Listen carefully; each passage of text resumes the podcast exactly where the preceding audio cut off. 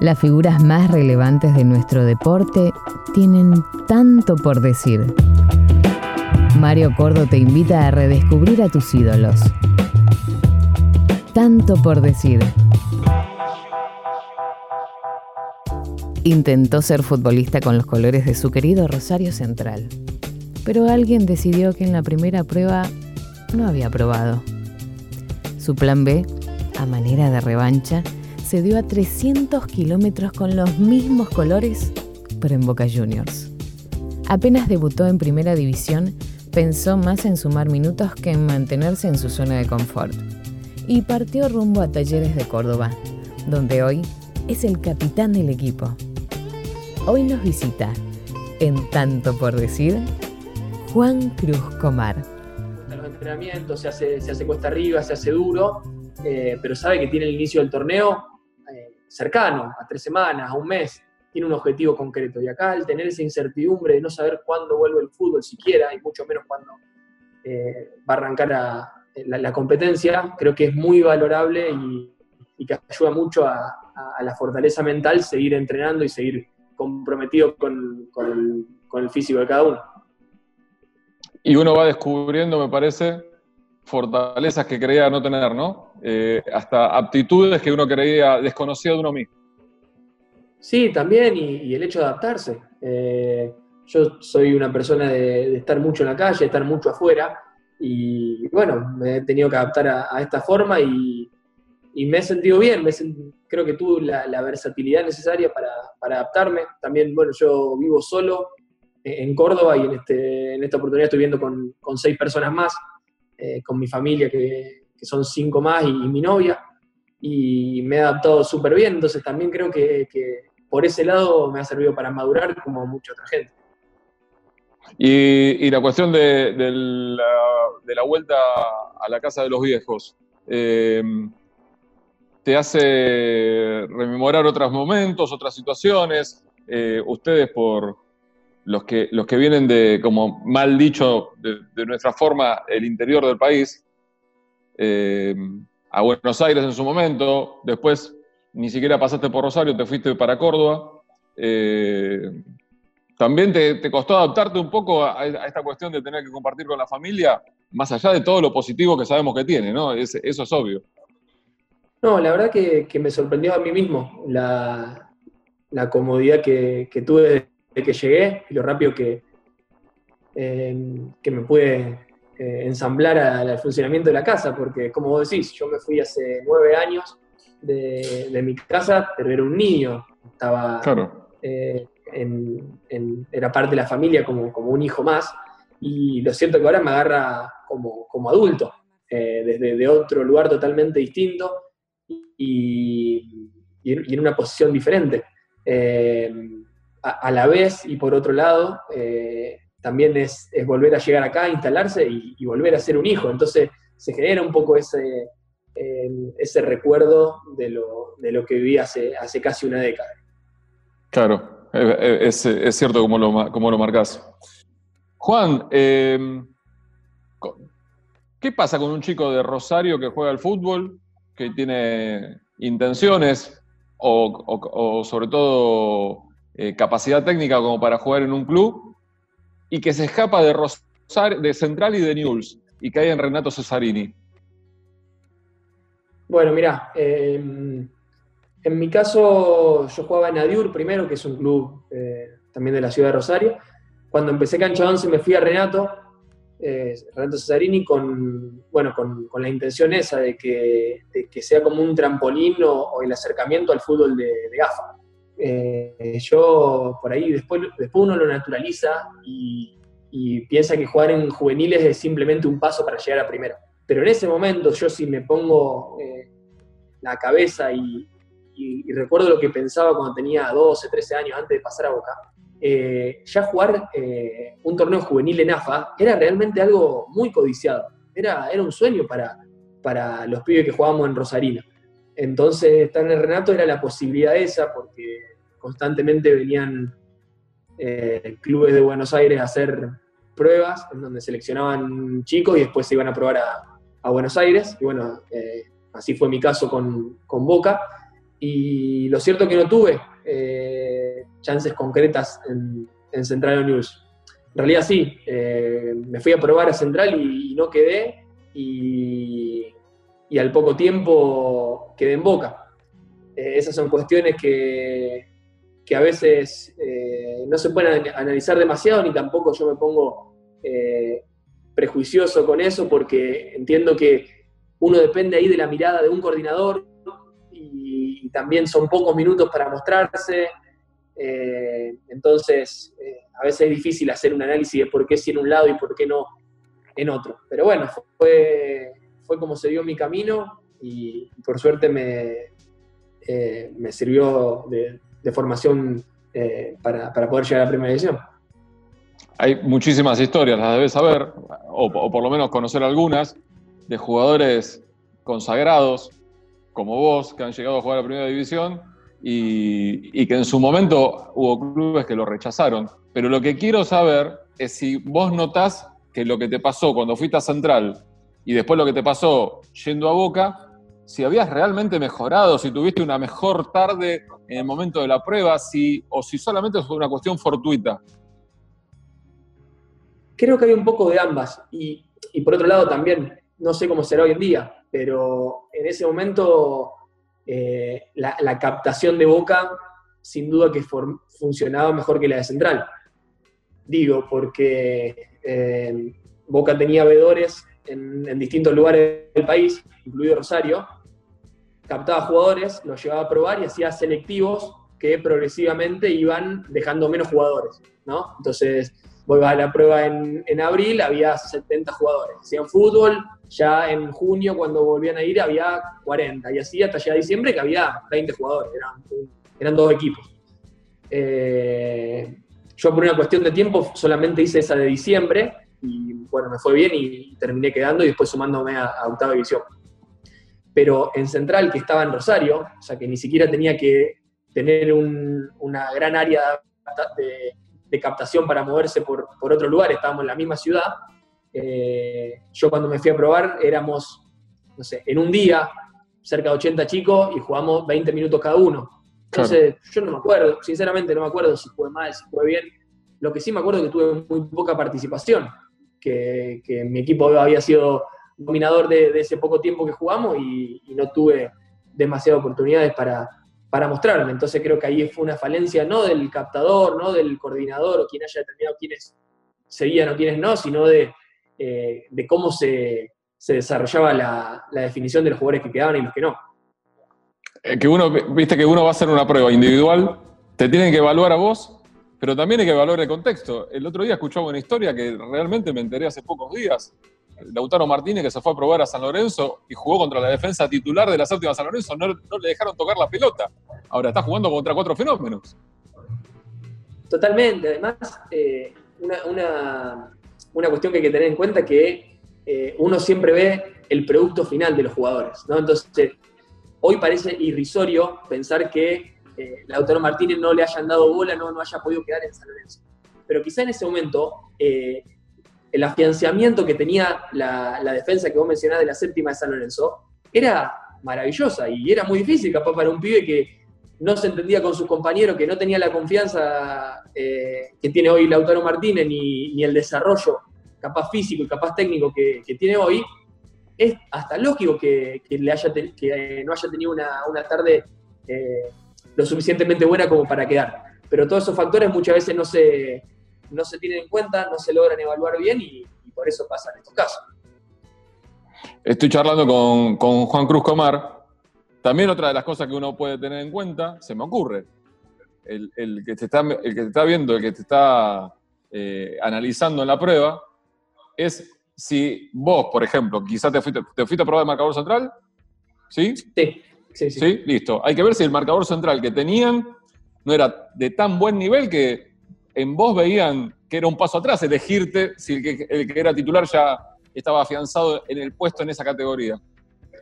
Pero totalmente, porque, a ver, en el momento que yo llegué, obviamente había un, cuando me sumé a octava división, había un, marcador central que estaba jugando en la sub-15. Pero yo pude eh, estar en el plantel en ese primer momento siendo suplente. Si hubieran tenido dos o tres que ya con, completaban mi puesto, probablemente me tendría que haber destacado mucho más para quedar. Entonces, ¿qué se hubiera dicho? Que no me tuvieron en cuenta y que, perdí la oportunidad. Quizás sucedió eso con Lautaro Martínez y con muchos eh, otros casos. Y además que, como te dije antes, uno siempre se queda con el producto terminado y piensa que Lautaro Martínez juega igual ahora que a los 13 años, que a los 12 años. Y no, obviamente que se perfecciona un montón en la etapa formativa. Hay jugadores que a los 13, 14 años forman parte de las divisiones juveniles, o incluso más grandes, sub-17 también, y después no, llegan a la primera división, y por ahí jugadores que están muy opacados en, esas, eh, en, esos primeros pasos juveniles, después son eh, grandes figuras del fútbol profesional. Si hacemos una encuesta y tomamos a 100 chicos que tienen intenciones de jugar en un club y le decimos, mira, tenés la posibilidad de jugar en las inferiores de Boca. Yo creo que de los 100, 90 te dicen, voy, incluso hasta chicos que no son hinchas de Boca.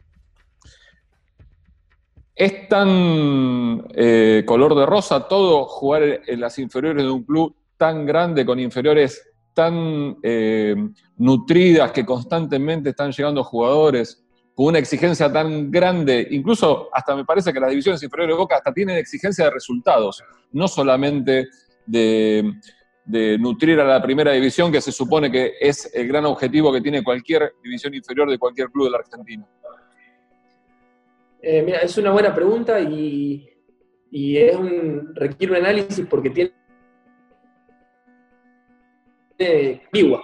Por un lado, eh, cuando me pongo en la cabeza de de cómo pensaba yo, porque tengo esa memoria de, mi pensamiento de, niño en la Boca, y realmente era como algo impensado y que no lo podía creer, que, me iba a sumar a, las juveniles de Boca, que, iba a tener, que iba a estar en la pensión, que iba a, competir en, la elite del fútbol de mi edad en ese momento. Realmente era eh, algo que, que me maravillaba el día cuando uno naturaliza ya eso, sin duda que hay momentos buenos y malos, ¿no? Porque yo recuerdo, por ejemplo, el primer año eh, me, costó mucho la adaptación. Yo vivía acá en Rosario, era muy familiero, eh, y de repente encontrarme allá era duro, ¿no? Cada vez, todos los fines de semana, cuando venía a Rosario y me tenía que ir,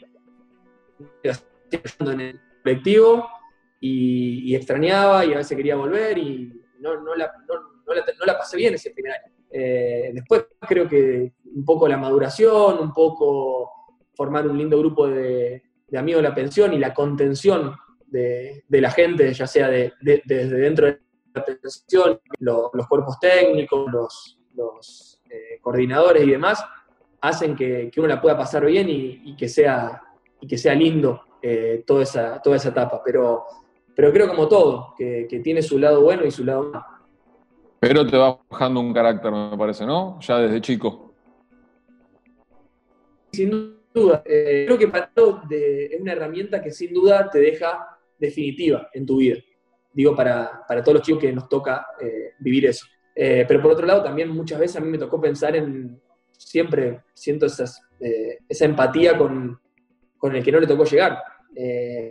siempre pienso, el hice si no me hubiera tocado jugar en primera, si no hubiera estado recompensado. Realmente me sentiría muy frustrado, porque pienso la, eh, lo que me perdí con mi familia, con mis amigos, ver, crecer eh, a, mis hermanas, estar en el día a día, eh, la secundaria, son cosas que uno se pierde y que después cuando obtiene el resultado de, llegar a primera división, lo valora y, siente que le forjó el carácter todo ese proceso.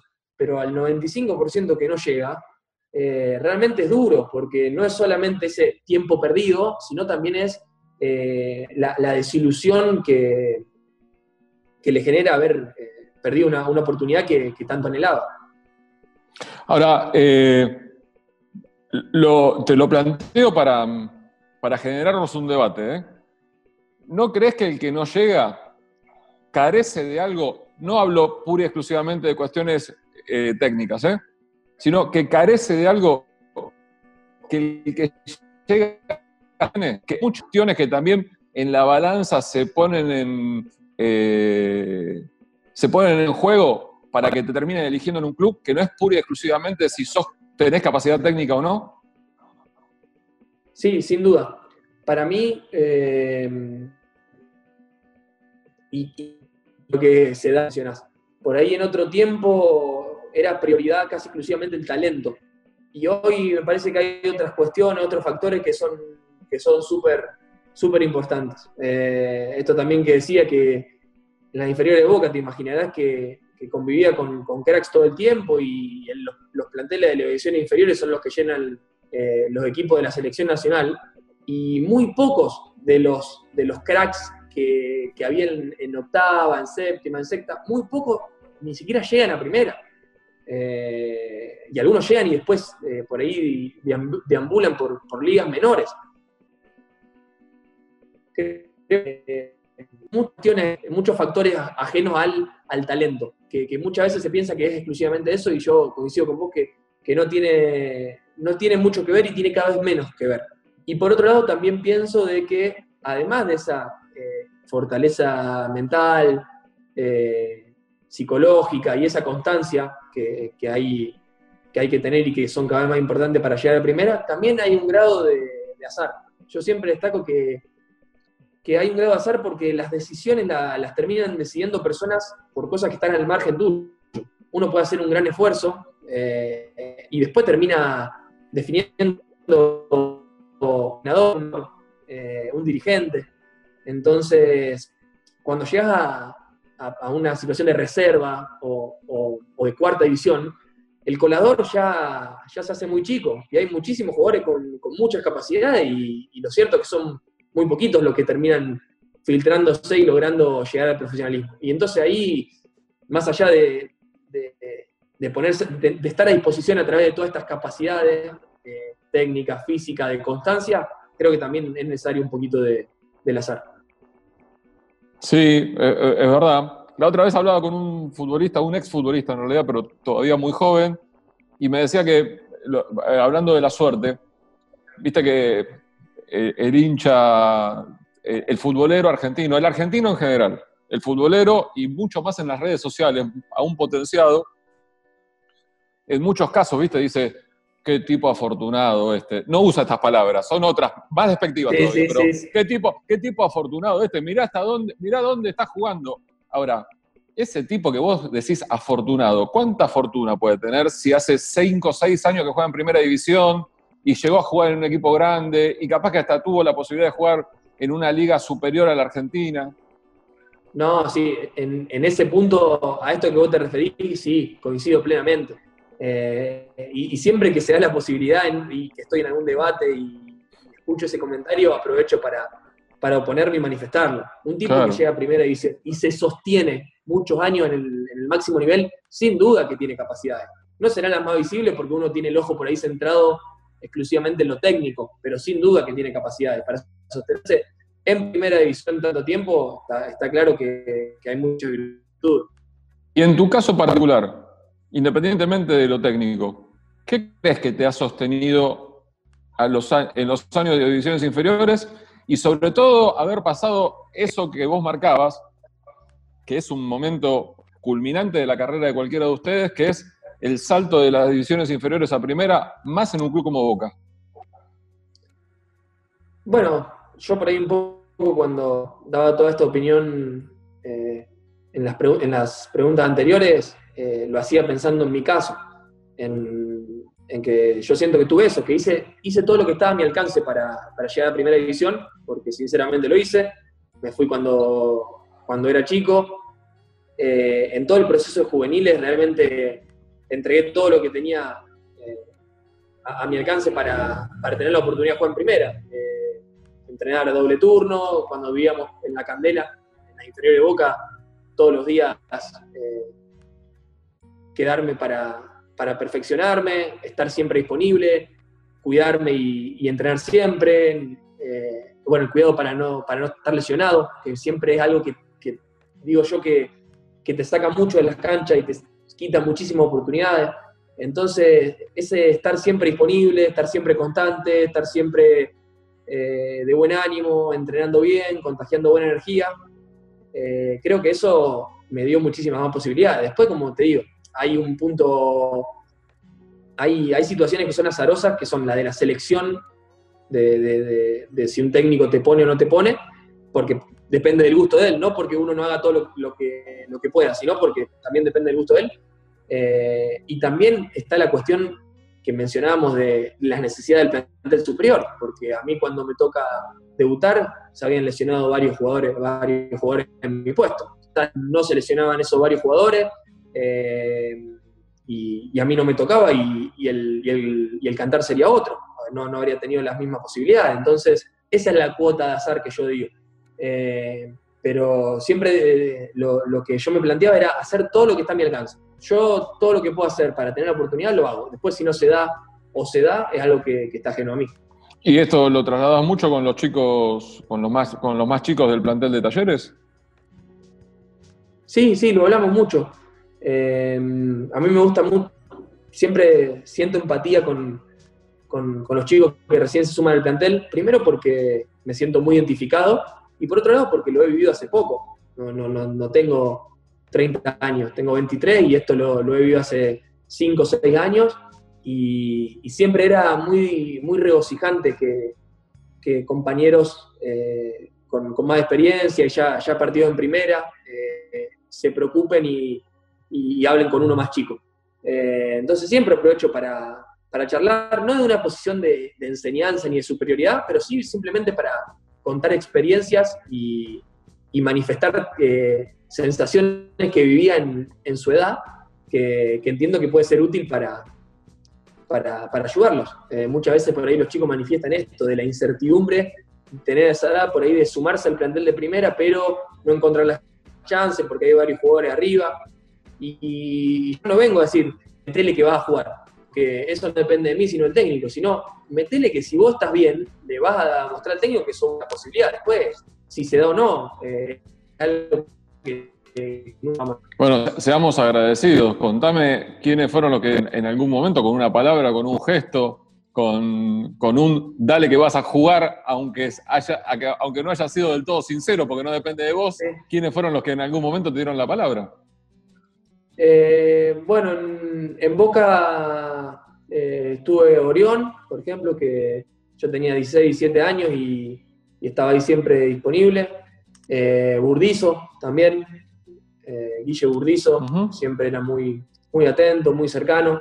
Y después los que tenían más mi edad, que era por ahí Fede Bravo, eh, él me llevaba tres años, pero ya tenía unos cuantos partidos en primera y también está atento, muy presente ahí con, los chicos de la pensión.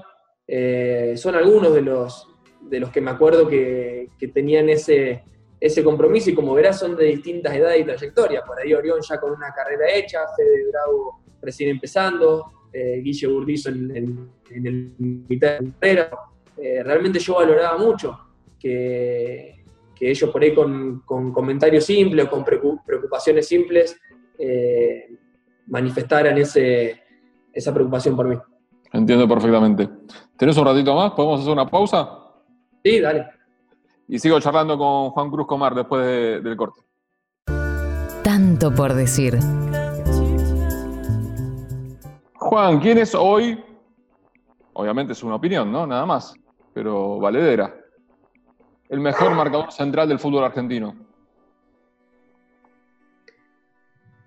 Eh, es una buena pregunta. Eh, creo que Izquierdos está en un nivel eh, superlativo, pero también esta pregunta, y, lo, determinaría él, pero también creo que depende de la forma de, de jugar de cada También está, teniendo un nivel altísimo y, me gusta mucho eh, Rojas de River. Y por ahí son jugadores muy diferentes, más allá de que cumplan un mismo puesto. Entonces creo que, que los destaco a los dos porque son diferentes, pero son creo que los dos mejores en, el puesto en día. Y por algo, como decimos siempre, por algo eh, juegan en Boca y en River y se sostienen eh, regularmente a un nivel muy alto. Y, coincidís que, una de las razones por las cuales quizás destacaste que era una buena pregunta es que no hay un indiscutido en el puesto. Eh, ¿Indiscutido en, qué sentido? por, ejemplo, por ejemplo, esto, que si nos sentamos a hablar varios futboleros, cada uno como que tiene una, opinión de uno distinto, mm. que no es que hay uno que, en, todos, que todos coincidamos que es ese.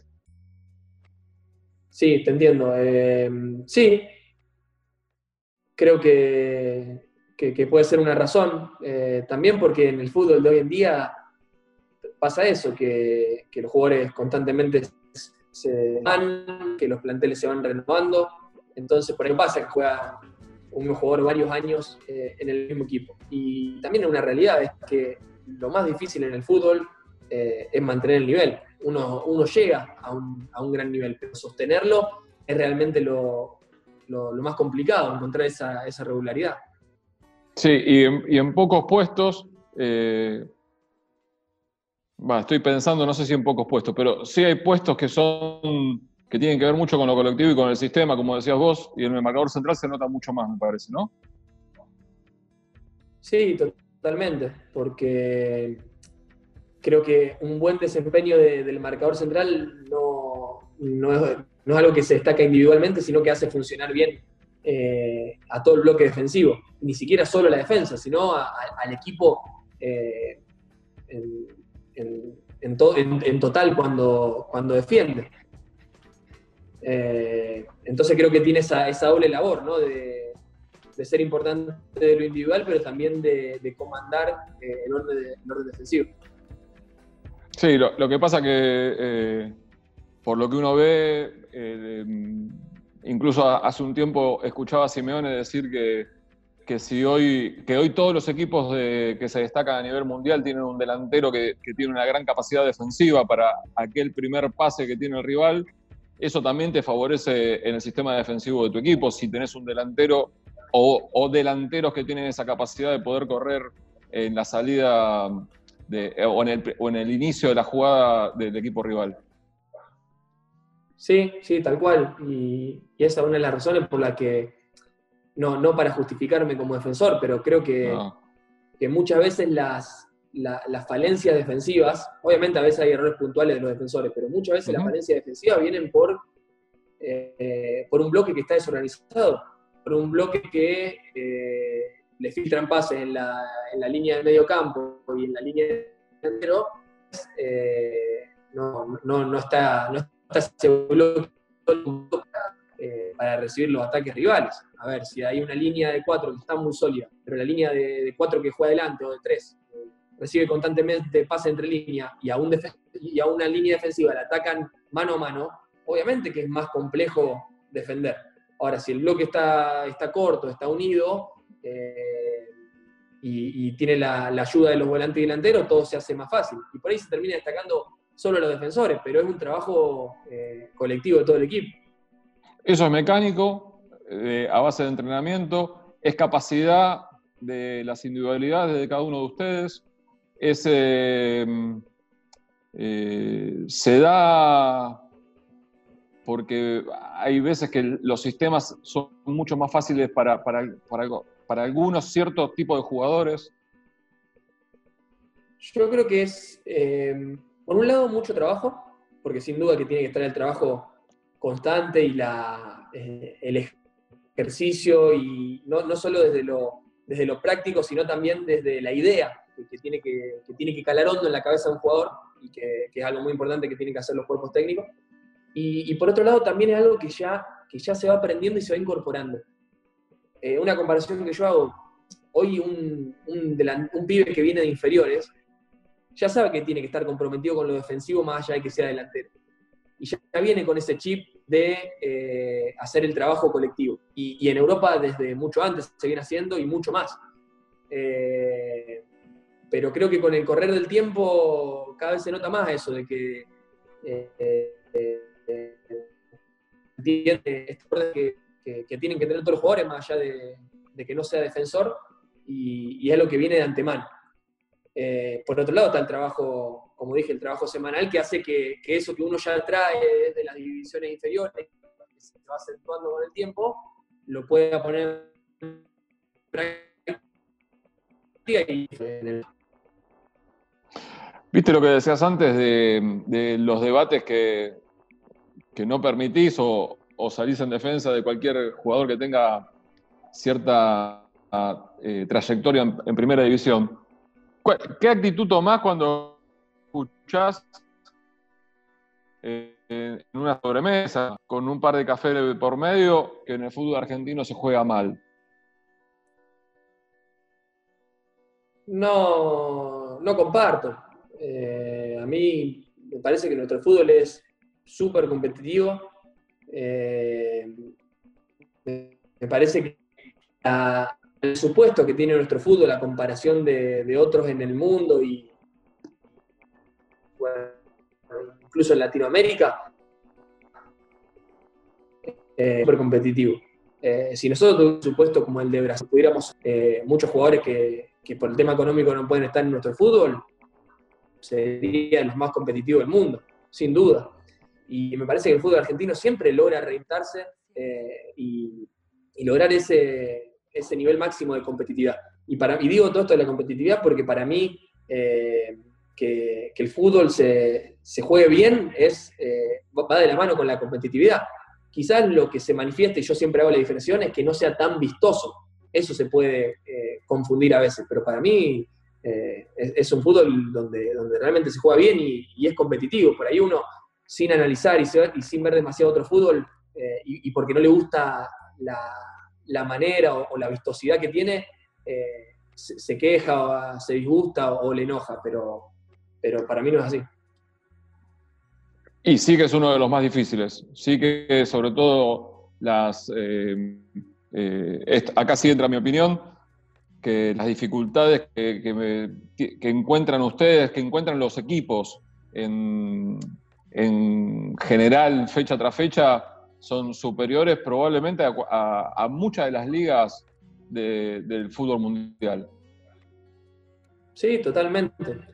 Totalmente. Hay muchos factores de. Eh, no solo, como ya sabemos, y, lo principal, la forma de jugar, ¿no? Esta, eh, esta presión constante, eh, esto, esto tan latinoamericano que tenemos, tan, tan competitivo que tenemos los argentinos en el, en el ADN, eh, que hace que, nadie se sienta menos que el otro, que por ahí sí pasa en otro lado del mundo. Eh, y también hay otros factores, como el tema de la, eh, de la presión del día a día, de la presión de la gente. creo que, hay varias, varios factores que, hacen que, o que determinan que, nuestro fútbol sea tan, tan lindo, tan competitivo y a la vez tan difícil de jugar. Hablas muchas veces de, este tipo de cosas cuando siendo capitán en una arenga en la manga o en la boca del, túnel con tus compañeros, imagino partidos de visitante, partidos contra equipos grandes acá en Buenos Aires, eh, esta cuestión de somos 11 contra 11, somos todos iguales, nosotros estamos preparados para, presentar batalla, incluso para ganar. Sí, sí, y es algo que no solo en arenga, sino en el día a día, o ya cuando se ve varios días previos a los partidos, y en dos medidas, no solo cuando, cuando vamos con las de perder, eh, sino también cuando uno es, favorito. Eh, es algo que, yo lo tengo muy incorporado, que, siento que en el fútbol argentino eh, es uno de los pocos donde es muy difícil jugar al PRODE, ¿no? Es muy difícil saber qué resultado se va a dar. es, es, totalmente una incertidumbre. Entonces, manifestar eso de que cuando vas a jugar distante somos 11 contra 11 y que si vos lo trabajás bien el partido y, cada uno hace lo que tiene que hacer, va a ser difícil que pierdas, va, a ser difícil que, te superen, porque hay una, una paridad muy grande y a la, y a la vez, eh, cuando al revés, cuando por ahí te enfrenta un equipo que viene mal, eh, que, no viene ganando y que, uno de antemano tendría que ganar ese partido. Y lo cierto es que después dentro de la cancha son 11 contra 11, el otro equipo son jugadores, como decimos, 11 profesionales, 11 tipos que les costó mucho llegar, 11 tipos que por algo jugando en primera división. Eh, entonces está claro que, no va a ser fácil. Por eso nuestro fútbol también es uno de los más sorpresivos del mundo en ese sentido.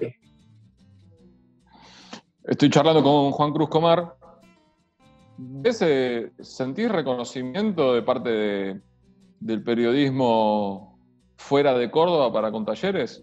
Para lo que es lo que ha logrado a nivel institucional, eh, el hecho que no hace mucho tiempo atrás estaba jugando en dos categorías menores, en, que es un equipo que la capacidad que tiene de, poder recibir hinchas, casi que la pone a pleno todo lo, en, partido tras partido, que deportivamente, si bien obviamente están dentro de la irregularidad que muchas veces marcamos del fútbol argentino, han sido protagonistas desde que, desde que están en primera división. Sí, eh, la verdad que siento por ahí que, no solo con talleres, sino con el fútbol federal hay bastante desprestigio en ese sentido, que, no hay demasiada valoración. Eh, me, pasa eso y, como digo, no solo con talleres, sino que lo veo con, demás equipos que vienen haciendo las cosas bien en, el interior. Eh, y, bueno, más teniendo en cuenta lo que ha habido talleres, que, que desde lo deportivo ha crecido un montón, porque hace cuatro años jugaba en el, en el Argentino A y, hoy juega una Copa Internacional. Eh, y, no es algo menor, porque además nunca, nunca hemos peleado el descenso en estos eh, tres años en primera.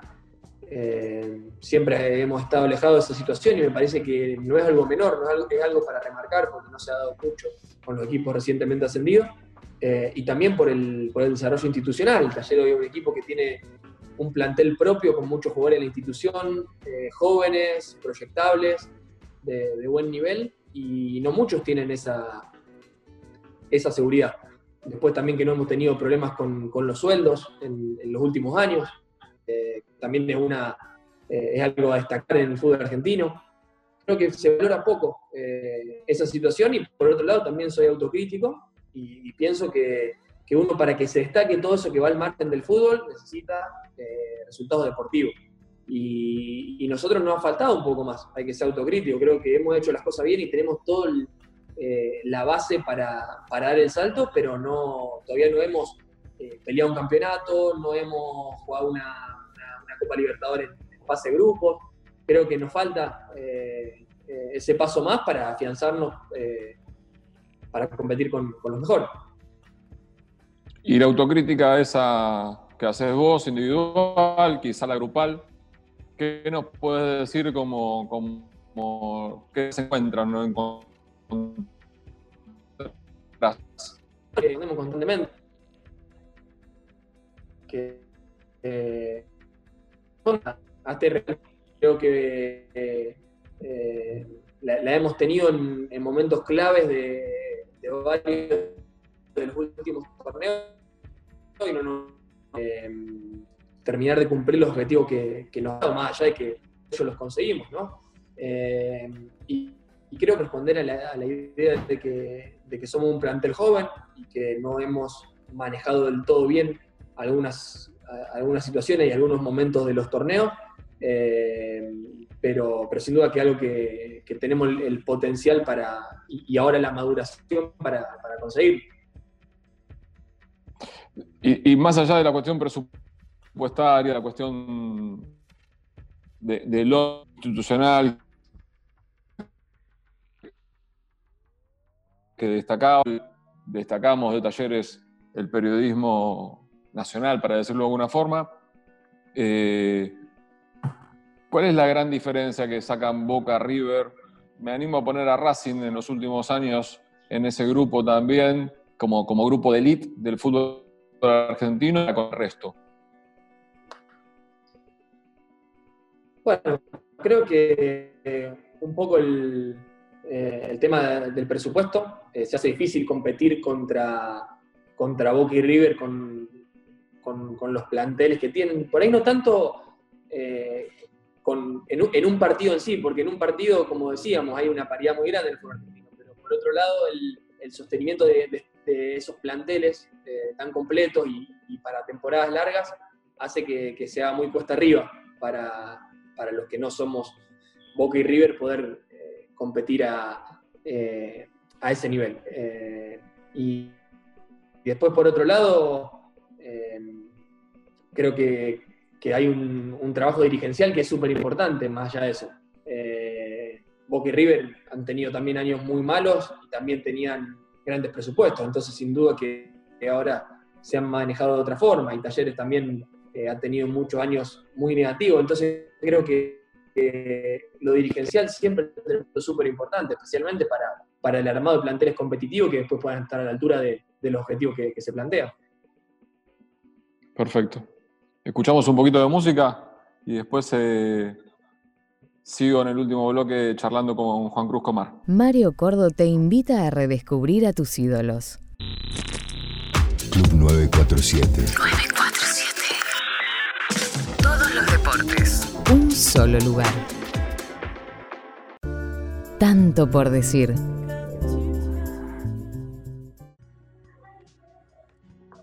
Juan, ¿cuánto te llama la atención? ¿Cuánto hasta, no sé, no creo que te incomode, al contrario, pero que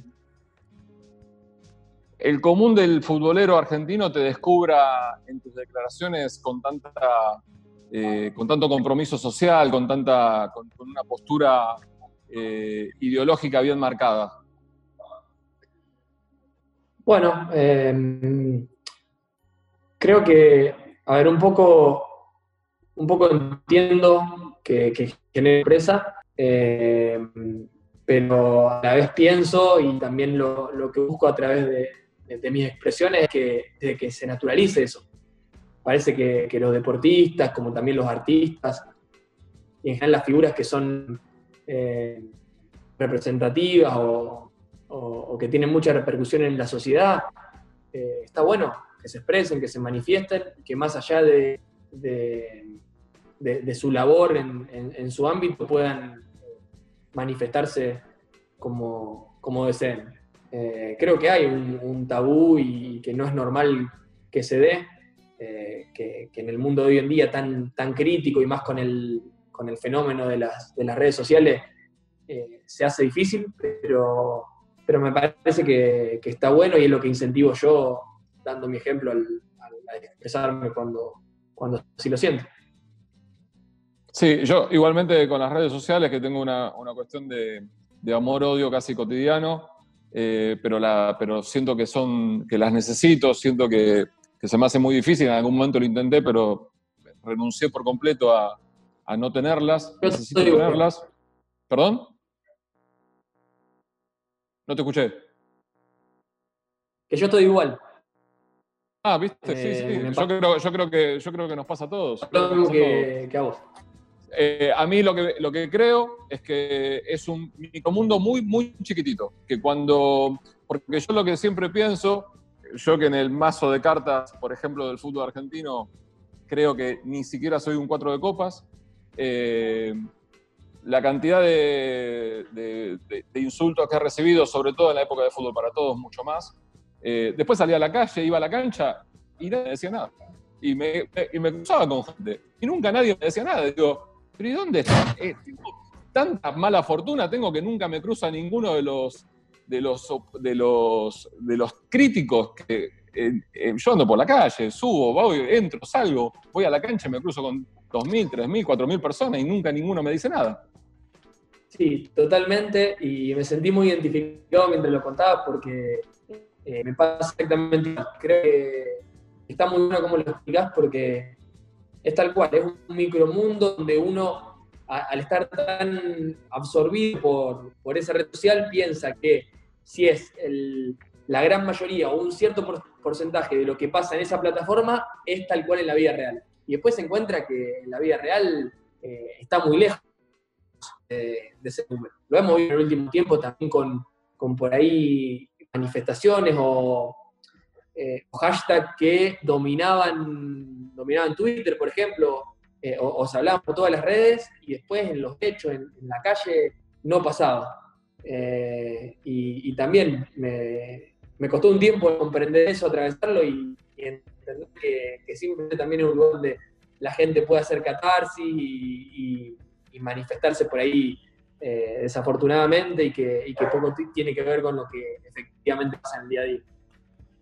Sí, porque aparte incluso eh, hasta la efervescencia con la que opinan, eh, yo no creo que haya gente que, que, su personalidad, para decirlo de una forma mundana, ciudadana, sean tengan tanta fortaleza, ¿no? Como para tanta, tanto ímpetu, tanto coraje para opinar de, cosas que sí lo hacen muchas veces, ni te digo desde el anonimato, ¿no? De esos, esos nicknames que son números y, y eh, personajes de ficción, para decirlo de alguna forma.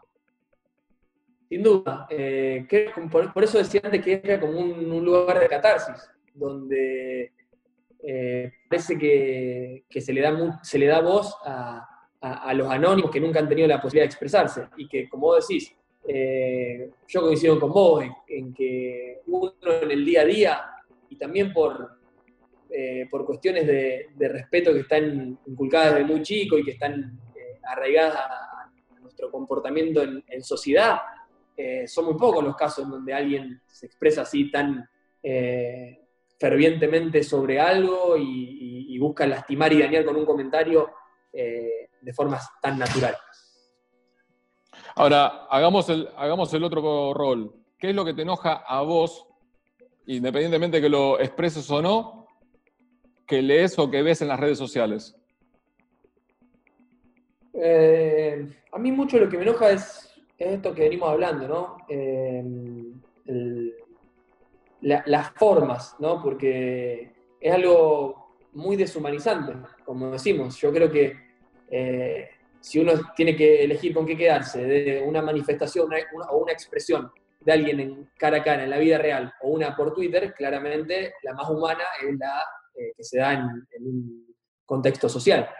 entonces me parece que esa deshumanización que te permite la red social eh, es, una, un flagelo que, está afectando y que no está bueno para, para, la sociedad. Y también la otra cosa que no me gusta, eh, creo que es principal y, y es más dañina, es eh, que muchas veces las redes sociales sirven como plataforma para difamación y difusión de noticias falsas. Eso es algo que, que a mí realmente me preocupa porque eh, a través de una plataforma anónima y que muchas veces no solo queda anónima, sino que no corresponde a ninguna persona, más que solamente busca ocultar su, identidad, sino que eh, ni siquiera es una persona en sí, sino que algo virtual, eh, se, generan, se generan opiniones, se generan noticias que, no son tal.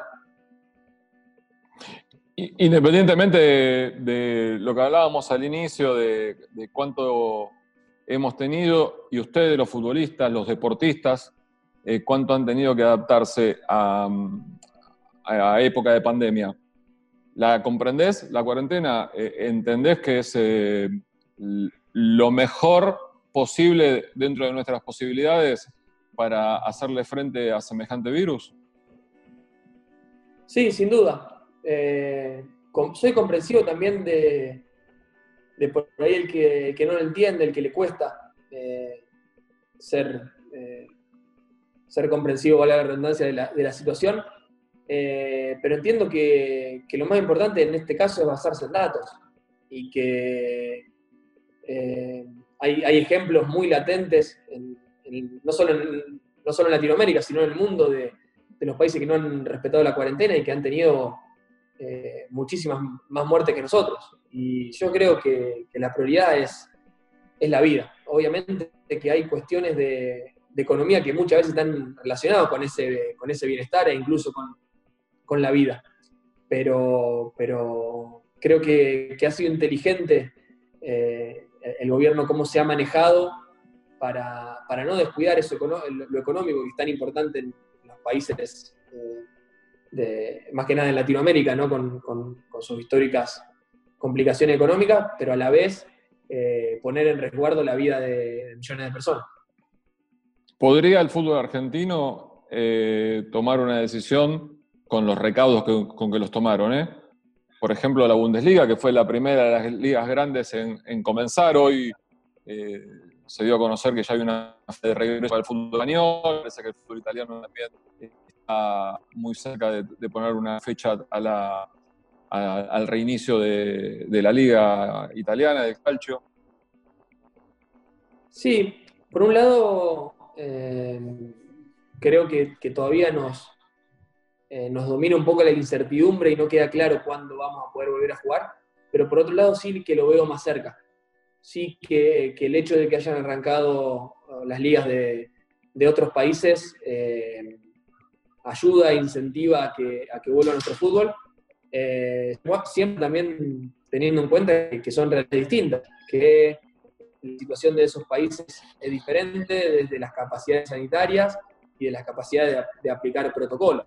Eh, entonces, no estamos en, la misma situación, no son totalmente equiparables y eso es algo que, hay que entender, eh, pero sí imagino que, teniendo, en cuenta que el virus se va a quedar, que, esto va a ser para largo, eh, imagino que en el, en el, mediano plazo se irán estableciendo protocolos que los clubes puedan aplicar para que vuelva el fútbol. Sí, también se da una cuestión lógica de, de, mm, que vos de esa comprensión que tenemos por el que no, por, el que intenta o no respeta directamente la cuarentena, eh, del futbolero, ¿no? De, la, hasta de la exageración, bienvenida, eh, bien entendida, de, la necesidad de que haya fútbol. Bueno, no importa, pero que haya fútbol. Mm. Y como dijo alguien alguna vez, por lo menos yo coincido, es lo más importante de las cosas menos importantes de la vida, ¿no? Sí, por un lado, quiero aclarar, yo digo que soy comprensivo por ahí con el, con el que se, eh, queja o no la está pasando bien eh, en día a día, pero respetando la cuarentena, ¿no? Con el, con el que se siente abrumado por el, eh, por el estar encerrado no soy comprensivo con el que no respeta la cuarentena y pone en riesgo a, toda la sociedad e incluso a su familia, a sus seres queridos, a sus cercanos.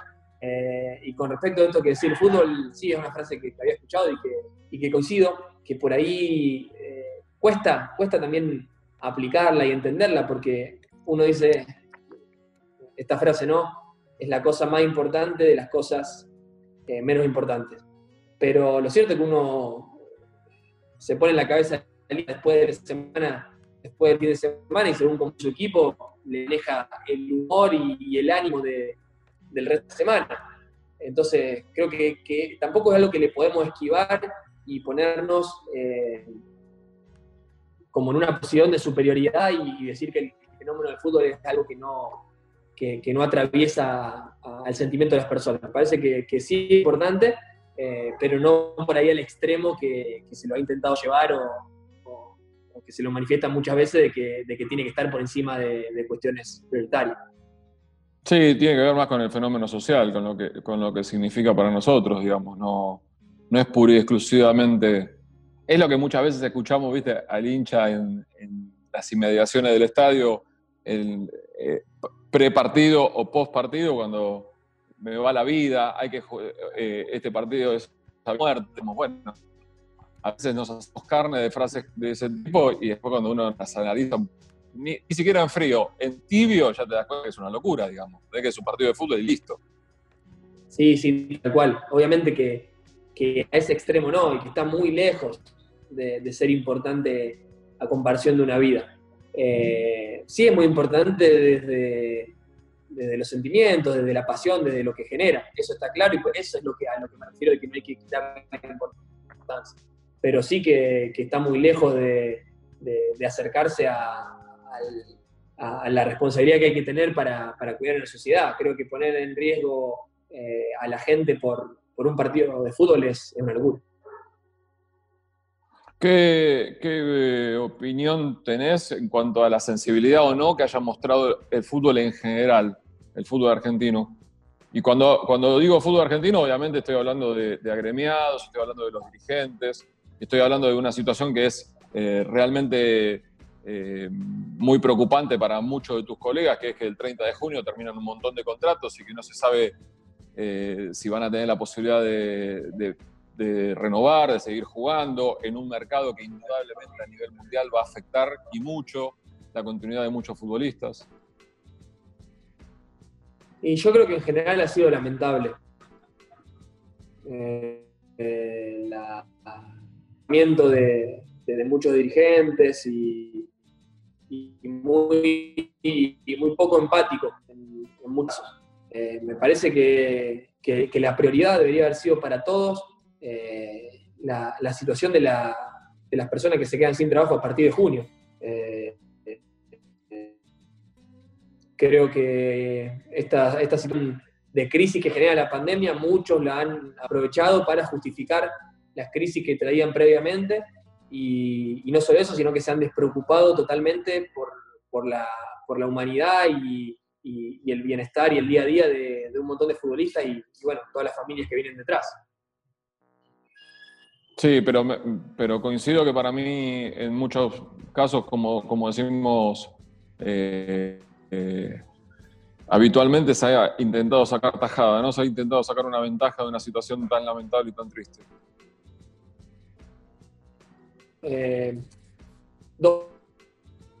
el tema de, los salarios, está claro que hay muchísimos clubes del país que ya hace años vienen arrastrando deudas y que se están buscando justificar, aprovechar esta situación para, eh, para no pagarle a los sueldos de los jugadores que ellos mismos firmaron, en contratos que ellos avalaron.